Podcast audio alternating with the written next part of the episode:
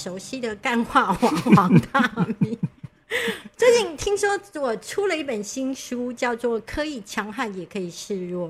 但是呢，我自己要宣传我自己的新书，有一点不好意思。毕竟，嗯，我还是会害羞的。虽然我是一个干话王，但是，所以我今天请到了林峰碧医师来陪我一起打书。嗯，大米好，嗯，还有各位听众朋友们，大家好。我先讲一下为什么会有这一集的缘起哈，因为这十分钟就靠你了。因为呢，前几天呐，我就传了一个 line 给我们大米嘛，我就说，哎，你有没有想过要在你的节目里面啊介绍你自己的新书？然后他就说不会。我就说为什么？因为我想很多的这个米粉们应该已经蛮期待，就是他自己在自己的节目，而且这是一个很好的一个介绍的一个机会嘛，对不对？从他的节目里面来介绍自己的新书，应该是很大家都期待已久的。结果他就说他不会，我就问为什么？他说不好意思。那我也知道他一定是就是怕，就是哎，人家觉得说他好像公器私用啊，在自己的节目里面就一直不断的在推销自己的新书嘛，哈，我就说那不然这样好不好？你呢就让一集的时间给我，让我来访你，这样子你就不会有那么大的心理负担了嘛，对不对？所以才促成了今天这样子一个节目。你讲一半对。就是我不是觉得公器私用，因为这本来就是我的节目。但是我自己其实不是一个很喜欢把我自己推上第一线的人。嗯，就是嗯，为什么我喜欢做采访工作？是因为我觉得跟别人聊天，我可以有收获，然后我也可以躲在他的故事里。那我觉得就是。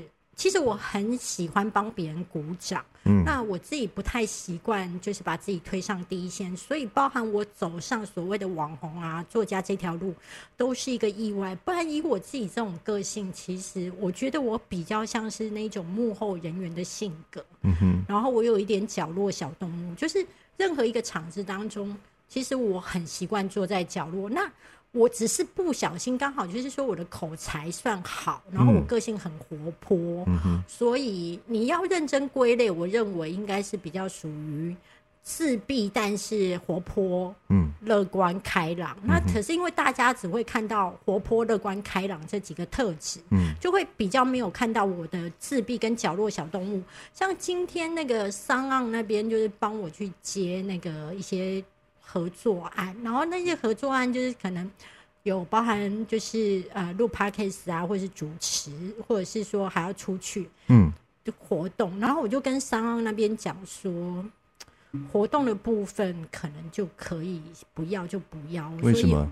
因为我不不太喜欢出门。哦，OK，对，是因为现在天气比较热吧？也不是哎，因为我觉得如果我能够低调赚钱，然后躲在角落赚钱，其实你觉得这是很容易的事吗？又低调又可以赚钱？可以啊，就把粉丝团经营好，然后好好的写文章，好好的呃写 Po 文，我觉得这样就好了。我觉得，我觉得去面对群众或者是太红这件事情，在我年纪小的时候，因为我想要。有名就有利嘛，嗯，所以我会觉得那是我的追求。可是等我发现说，其实你可以躲在角落很低调的赚钱的时候，我发现那可以让我更舒服，嗯，对，所以就有越来越自闭的情况。嗯哼，其实是马上就。呼应到我要想问你的第一个问题了。现在要打书了，是不是？对对对，我们现在接下来就是要来好好的剖析这本书。那我希望能够问出一些跟你在其他的节目啊，或者是说在很多的这个网红访问你的这个直播节目里面，你谈你自己的书，能够有一些不一样。因为如果都一样的话，我想他们去听那些节目就可以了，就不需要来听这一集嘛，哈。不是，有时候都一样也是 OK 啦，因为听第一次不会买嘛，要听三次才会买。好不好？嗯，我先问你哈，你觉得你自己走到目前的这一个坎站，这个坎层了，在你的待人处事，还有你的说话的这种拿捏上面，你是变得比较收，还是更放？你自己觉得？嗯，我觉得这些年有很大转变。嗯，跟你当初开始起步的那个时候比起来，你自己觉得你是变得比较更收一点，收敛一点？就是凡事可能多想一些，还是说你觉得你更能够发挥自己，更就是说自己想要说什么就说什么？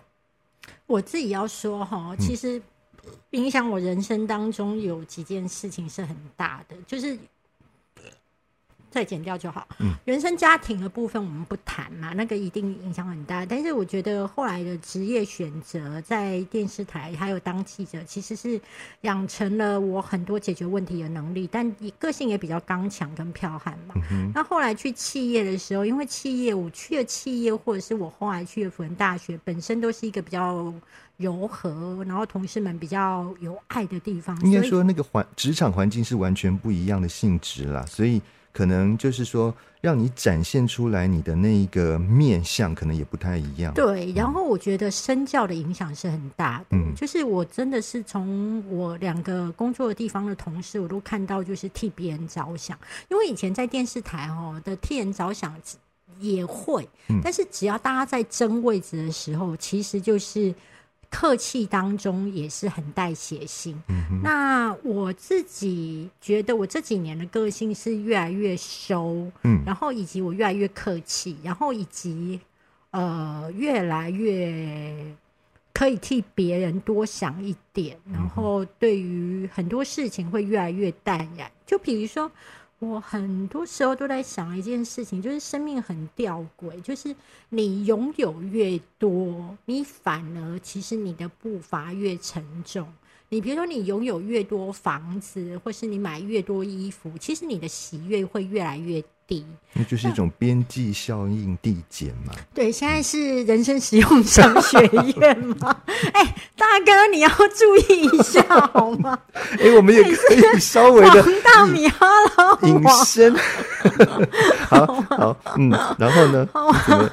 那我们接着来讲一下人生不能没有故事。我们来看一下《伊索寓言》父子骑驴的故事。没有啦，那我自己会觉得是说，我很喜欢我现在的人生，所以我才会每一次写书都很认真。嗯，文笔好不好我们不敢讲，但是我自己真的很敢良心说，就是说。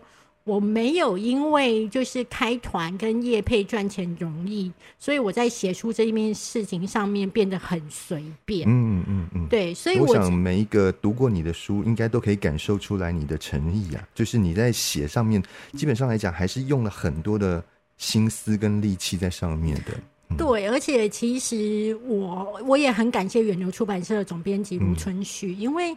他那时候，呃，第一个他满足我一直长久以来很想要出一本漂亮的书，嗯，然后他不确定我这本书会不会卖，但是他常常一直在跟我说的是，他希望出一本书是作者会开心，这是他第一件在乎的事。这样说好像感觉上每一个出书的。作者都不一定很开心，不一定哦。而且我访问过很多作家，就是在麦克风收下来之后，其实他们对出版社都有很多怨言，真的。而且不管你多畅销的作家，其实对出版社都会有一些不爽。嗯哼。那我才发现到是说，每个人他对于自己没有的部分都会画荧光笔，对于自己拥有的部分都会看得比较。那我要说的是，说为什么我会感谢春旭主编呃总编辑，是因为还有一个原因是我们当时候都已经要成书了，那来到了定价，嗯，其实定价是出版社的权利，在合约上面其实都是，嗯嗯，因为呃他们懂得算成本，对啊，当然哦，作者不懂，但是。当他算出来成本之后，他告诉我说：“因为这本的彩页比较多，然后纸张的磅数比较好，所以那个价格可能会是三百多以上。”那我当时就说：“三百多以上没有人要买啊！”我说：“这个对读者而言买起来会有压力。”我说：“我们可不可以打完七九折之后是来到两百多块？”就在三百以内了。嗯，对。所以后来他就算算算，他说：“如果要按照你的期待，嗯。”那我们可能每一刷都要两千本，嗯哼，但是两千本是很有压力的，因为等于说，哎，这边要跟大家解释一下，为什么一刷要到两千本？因为这样子的话，那个对于出版社就印刷的成本上面才能够压低，这是为什么？因为你印五百本的成本跟印一千本、跟印一千五、两千本的那个成本是完全不一样的，所以呢，站在出版社的立场，如果他想要多赚一点。那就要必须压低成本嘛，所以它一刷的量就必须要提高，就是要先跟大家讲一下。那可是呢，你在提高这个每一刷的量的时候，其实无形当中对作者来讲是压力的，对不对？哎，我觉得对对作者还好，反正他写完了嘛，然后版税就领一领嘛。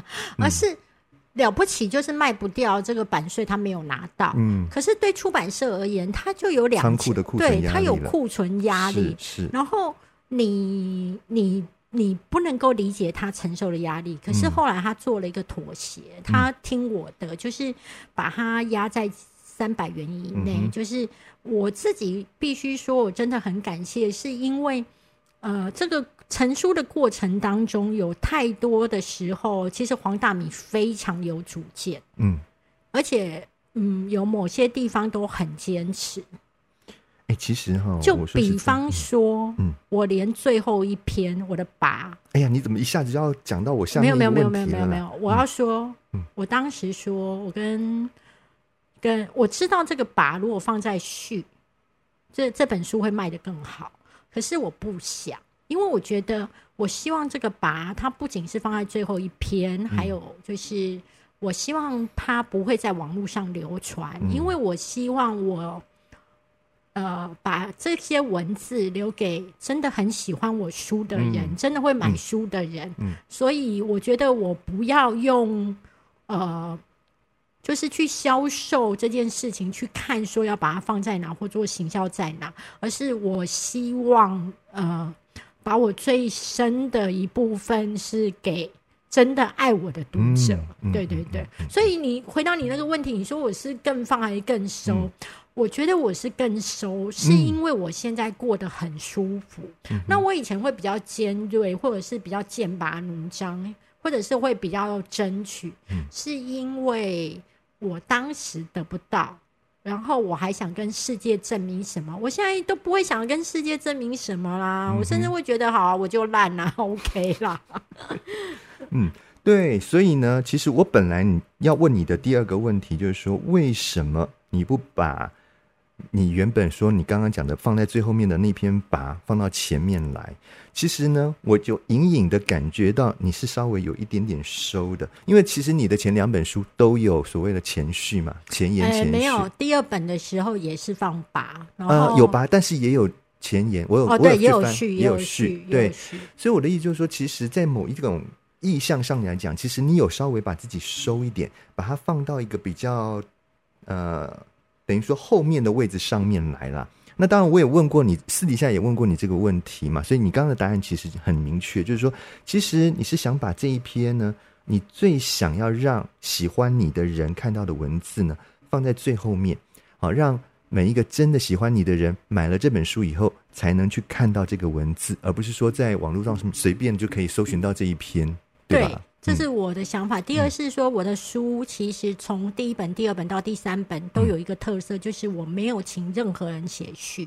嗯哼，那是因为我觉得这本书是我跟我读者之间的事。嗯，它不应该是有一个呃其他人。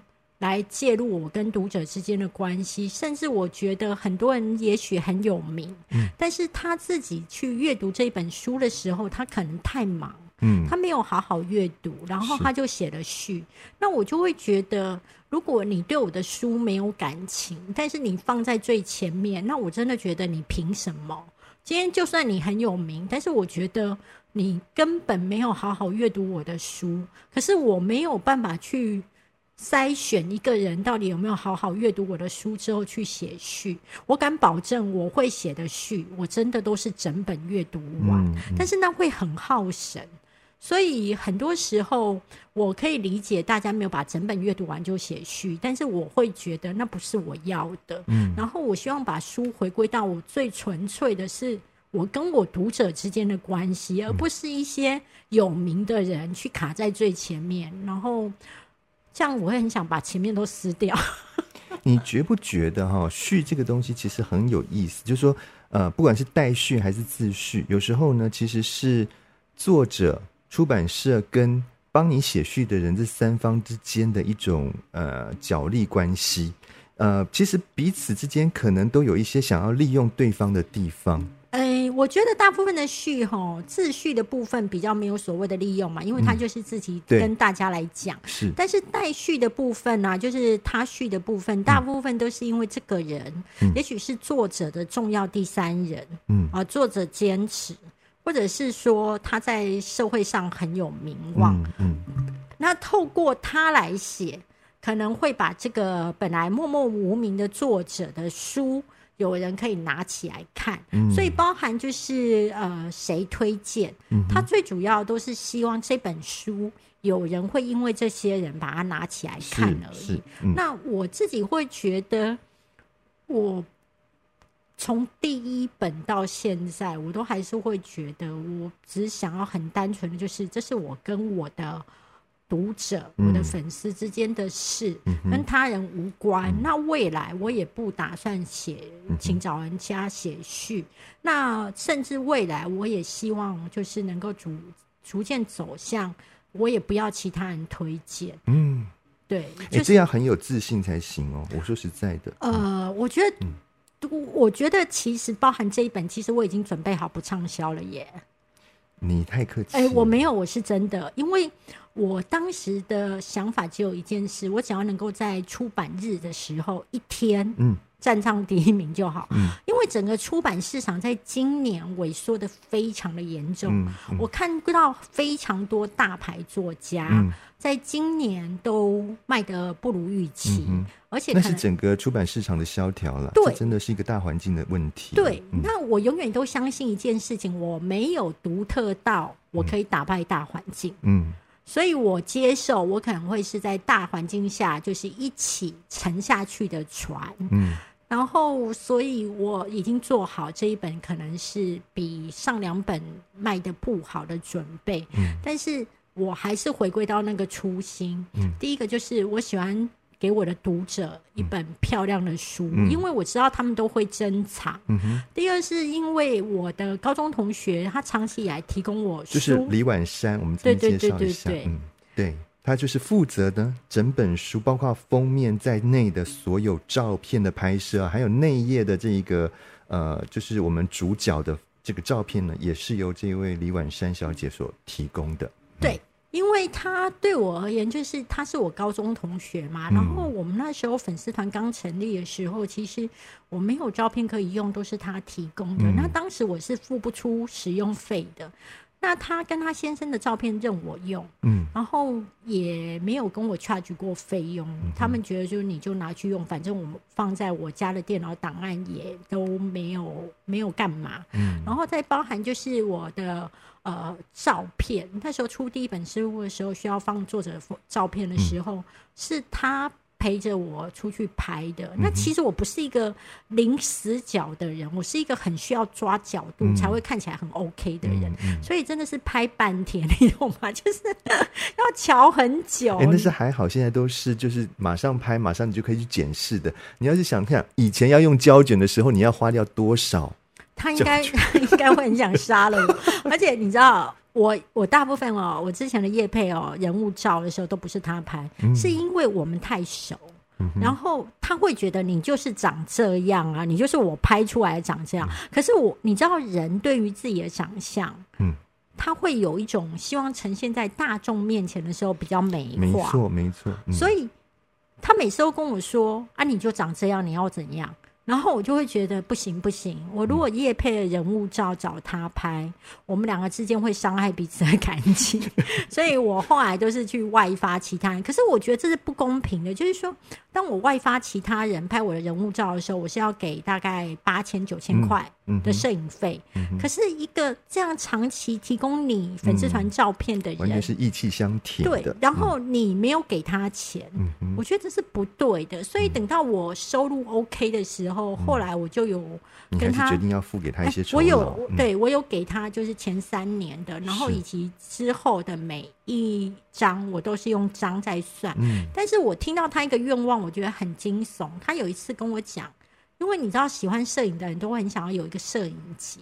然后他就说，他想要用他自己的钱嗯。自费去出一版摄影集。嗯。然后他说，其实他的摄影老师跟他讲，出自己的摄影集到最后会囤很多在家里。定，的，嗯。然后到最后会弄到丢也不是，不丢也不是，嗯。然后又会花很多自己的钱。我听了就觉得万万不可啊，因为我觉得他只是一个上班族，嗯哼，那要花这么多钱去成就自己一个梦想，然后到最后还会成为自己的一个很尴尬的存货，我就觉得不行。嗯，所以我在这一本在找出版社的时候，我第一个条件就是该给我的版税要给。嗯哼，对这个东西还是要坚持的。第二件事情就是我所有的插图，嗯，我都要用它的，而且我要彩页，因为我要给我的粉丝礼是物，所以那个时候就是这一点坚持，其实卢春旭总编他都有跟我说好，而且后来也真的做，这是我很感谢的。因为很多时候出版社跟你说好，可是到最后他会忘了，嗯哼那你会很伤心。那我是一个不会啰嗦的人，就是你忘了之后，我也不会跟你提，但是我内心是伤心的。那我私底下问一下，所有照片的酬劳是你自己给呢，还是出版社给？哎、我给我给，因为我告诉你哦，我向来是一个大方的人，而且我觉得我要降低这件事情的一些阻力。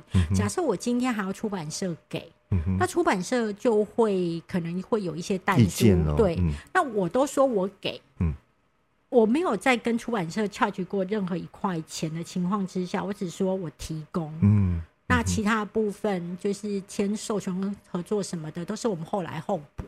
所以我觉得你要成就一件事情的时候，哈，你有些地方你要变得比较不要那么样去谈，嗯。但是你最重要核心，我核心就是要出一本漂亮的书，以及是我同学可以把他的呃照片放进去，然后满足他想要出摄影集。是让这本书其实兼具了两重意义，对也是是当他自己个人的一个可以珍藏的一个纪念品，对吧？对，就是等于是圆了、嗯。呃三方的梦，一个是我希望出一本漂亮书的梦，以及，让读者有一本漂亮的书可以收藏，嗯，然后同时也满足了你的同学想要出一本他自己属于个人的摄影集这样子的梦想。对对对对对，但是我我要说的是，说我生命当中的历程慢慢的走哦、有一次我去上命运好好玩、嗯那一集当中，他就是帮你排命盘嘛。嗯，那其实有时候，其实我上节目都在放空，就是 因为你知道，有些人他是可能今天是要来宣传一些东西什么的，他会很想讲话。没错，没错。那我会觉得，那就把机会给人家。嗯哼所以我大部分是除了我在打第一本书的时候，其实我比较会去积极一点强化。嗯，对我如果要抢话，基本上我觉得应该是没有人可以抢得过嗯我，因为我实在很悍。嗯嗯然后可是后来就是我就说嘛，身心舒服了之后，我就不太抢话，就别人要说就说。嗯那我要说的是说，当时去上命运好好玩的时候，他有去排那个八字，然后我那时候都没有专心在听，但是他好像隐约有提到一件事情，就是从从我命盘当中，就是说我命盘好像就是属于我是像是太阳一样，嗯所以其实是会去照耀跟奉献给我周围的人。嗯那我突然走到今天，突然发现是哎、我突然觉得可以帮别人实现他的梦想，然后看见别人开心。其实对我而言，包含我帮助弱势，其实对我而言，我会觉得那是一件我很喜欢做的事情，嗯嗯嗯所以。可以帮他圆梦，然后我觉得很好啦。我到目前为止对这本书，我认为接近百分百的满意了，包含销量。以销量来说的话，我觉得应该是要百分两百了，因为我真的觉得超出你的预期吗哎，？对对对对对，哦因为它目前销量嗯在动的情况之下，其实是比第一本跟第二本还要。快很多对，。我的嗯第二本比第一本好，嗯哼，那我第三本又嗯比前两本好。嗯那嗯我觉所以这完全是就是已经把你之前的担忧的都给把它给米平了嘛？因为你之前本来很担心说你会随着这个大环境的萧条而必须要面对这个是书不不像以前那么畅销的，其实现在刚好可以证明，其实你的担忧是多余的啦。哎、我没有担忧，因为我认为是确定。嗯嗯，那我只是准备要接受，嗯因为我比较我是很乐观，但是我也实在非常了解生命当中的常态，嗯就是呃上山的时候，你有一天一定会走下坡。嗯那我永远都知道那一天一定会来，只是不知道什么时候，所以我都一直在迎接走下坡。那整个大环境这样的时候，我真的不觉得我可以破格太多。那今，所以我每一天看到排行榜上面我的书，呃，还站在前面的名次的时候，我都跟出版社说，我觉得我每天好像都在看到奇迹耶，因为我不敢相信。嗯，然后我觉得为什么、凭什么，然后以及凭你的实力啊，凭什么？对不对？这是一定跟你的实力有关系的我。常常哦，其实我买了非常的多书。你刚刚看我家，是是，你你看到只是一部分，嗯其实我在我旧家还有更多嗯书。我相信。那我其实，嗯，我知道很多作者都写的比我好，但啊，是,、那是你客气。没有没有没有，那是真的，那是真的，那是真的。嗯，然后我觉得我卖的比他们好，或是说卖的不错，我真的到现在我都会觉得好运。然后不知道、我到现在还是其实要讲到这个，我就要讲一讲，因为我们已经讲到排行榜这个问题了嘛，哈。呃，我本来是要问你说，排行榜这件事情对你的意义是什么？那我先跟我们的听众朋友讲一下，其实昨天到很晚了，大米突然之间传了一个 line 给我，就说，可能是因为他看到我的书也在也在某一个排行榜上面了啊，然后就就把那个截图下来 给我看。我想说，天哪，现在都已经几点啦？半半夜三更的时间了，你怎么还在关心这个排行榜的东西？可见这个件事情对你来讲，一定是一个你非常在乎的事情嘛，对不对？你几乎是时时刻刻都在关注的这一件事情。所以呢，像排行榜这个东西，对于目前的你，我你觉得排行榜造就了你，但是你会不会因为这样而变得更患得患失？会不会？我很喜欢竞争。其实我在这本书当中，可以强悍也可以示弱当中有提到，就是说，你不要怕别别人打分数，嗯你也不要抗拒说有所谓的排行榜。嗯如果你本身是一个没有家庭背景，然后你没有靠山的人，其实有排行榜是在救你哎、因为你靠实力爬上去的时候，大家才会给你机会。那也要爬得上去对呀、可是。可是你要知道吗？嗯有个地方可以让你爬、哎，是凭实力爬、哎嗯虽然很多政治人物这几天都在买榜，是但是你只要到六日，他的庄脚休息的时候，他就会跌下去。嗯所以六日的榜是比较真实的，一到五的榜就政治榜，你懂嗯吗？就是政治。其实我我我要说个笑话，就是说。出版市场哦，有时候不是靠我们这些作者在撑啊，嗯是靠政治人物啊、企业家啊，还有就是出家人，因为他们一买都很惊人的对数字，对对，然后出家众，嗯。还有就是神父，就是那种 宗教领袖，只要一出，他的信众就会买。没。错。嗯。所以我我要说的是说，我我喜欢竞争，嗯，因为我以前可能会抗拒竞争，因为我觉得压力好大哦、可是我现在越来越成熟之后，我知道一件事情：拥抱竞争，你才能够被看见。嗯那你要做的就是唯一的一件事，就是让自己出色。嗯嗯那让自己出色是你的责任。然后我很喜欢竞争又现实的世界，因为只要我有实力，这个现实的世界都会向我倾斜。嗯嗯嗯嗯，对啊，其实你刚刚讲到，就是说，因为这个出版社给呃，不是因为排行榜给了你一个有力争上游的机会嘛，那我就要问你哦，如果说像你现在啦，你已经成为了一个所谓排行榜的常胜军，你只要一出书，就是立刻可以名列前茅。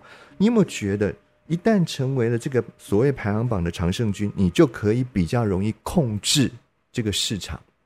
就是你会，你想写什么都没有关系，出版社也比较没有意见，当然啦、对不对？我我要说一件事情啦，哈、嗯哼，就是你如果呃本身有几次的销售好的时候，嗯哼，你就可以有换来一两次做自己。嗯，就是比较有话语权了，对不对？对，比如说，假设我现在要写童书，嗯，人家也不会觉得很突兀啊，不是是不是？还是会有出版社愿意出。对呀、我现在要写，就是我对于《金刚经》的解释，我相信也是有出 出版社愿意出。是我要写开车指南，那一定有的，也这个会有。这一定有。对，嗯。所以我的意思是说，你可以做自己，嗯。但是你在很年轻、没有实力的时候，你做自己，你赌上的是你的风险会比较高，嗯哼，然后你会挫折比较多，嗯。因为你打算做的是一件非主流的事情哈、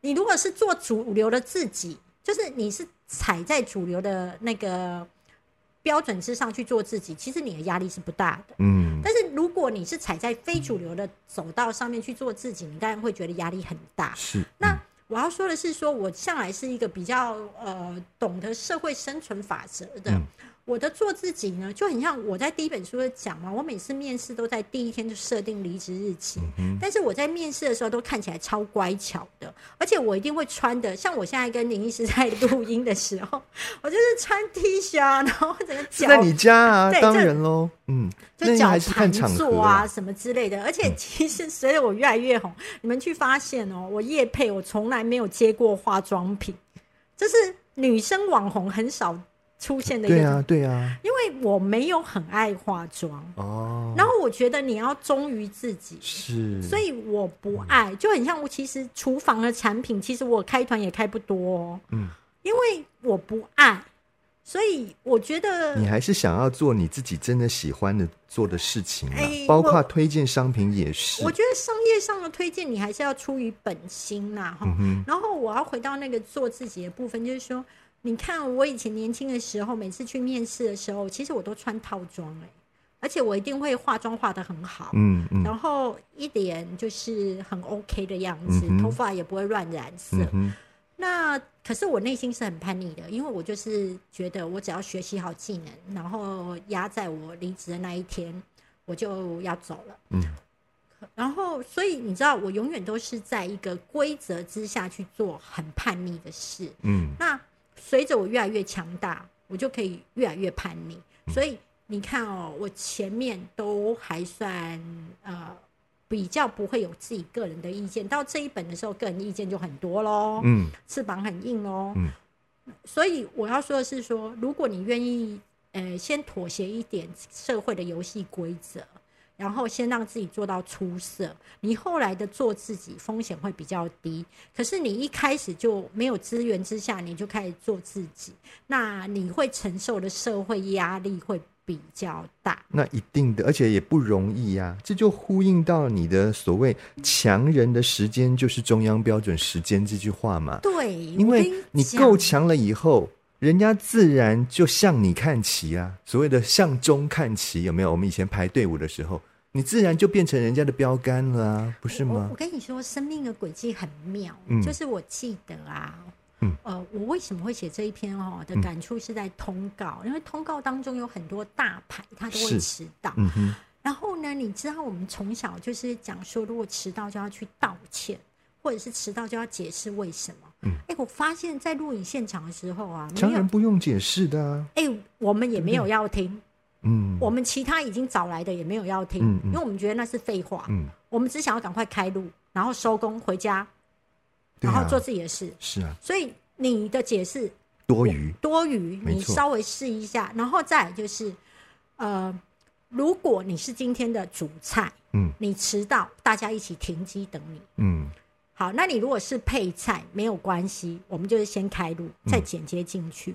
所以我突然会了解到说，哎、常人的时间就是中央标准时间呐、他开始，他到了才算是开始。嗯那以前你知道，我没有写进去的是说，以前啊，就立法委员就有三台的，就电视台就有三台的时代，立委的打架是等电视台到的、哎因为那个是他的 show time 嘛。对对对对对，电视台来了他才开打，是啊电视台走了他也就不打了。所以那个那种强人应该是电视台，对不对？对对对以对对。强以电视台出现的时间为准嘛。对对对对对对啊对对，然后我要说很好玩，就是我那时候啊，就是还是小记者的时候，有嗯去一家八卦杂志应征，嗯然后呃就录取了。录取第一天呢，那里面有一个姐姐，嗯就是资深的记者，她就走过来，然后那个同事就跟我说：“哎、她就是叉叉叉姐。”然后我就立刻很客气的打声招呼，她就跟我点头，嗯。然后就很冷淡的离开了。嗯哼，然后我就想说，哇，前辈真的 很冷漠耶。嗯 然后可是后来我就开始跑通告，那这一位姐姐，这位资深的记者，其实一直在那个名嘴圈一直很活跃。嗯嗯嗯，那我们后来碰到跑通告的时候，我就发现，哎，第一次很冷漠，第二次他就会开始跟你点头，到第三次他会帮我别麦克风，第四次他会跟我聊天。我突然了解到一件事情，就是说。很多时候哈，别人对你冷漠哈，是因为啊你，还不够强。第一你还不够强，第二他不知道你会在这个产业等多久。嗯那等到有一天，他也觉得你是个咖的时候，嗯我告诉你，他连便当都会帮你拿。没错，对，所以我自己会觉得，很多时候我都是回归到一切事情，就是你不要觉得外界怎么看你，嗯，你要回归到你可控制的部分，就是你自己可不可以让你自己再提升。嗯，然后我自己今天在粉丝团上面也特别写了一件事情，就是说，当有时候你发生生命当中不如预期或者感到挫折的时候，嗯你不要只是会觉得天啊，好伤心，好难过。我跟你讲，这种都是小朋友的想法。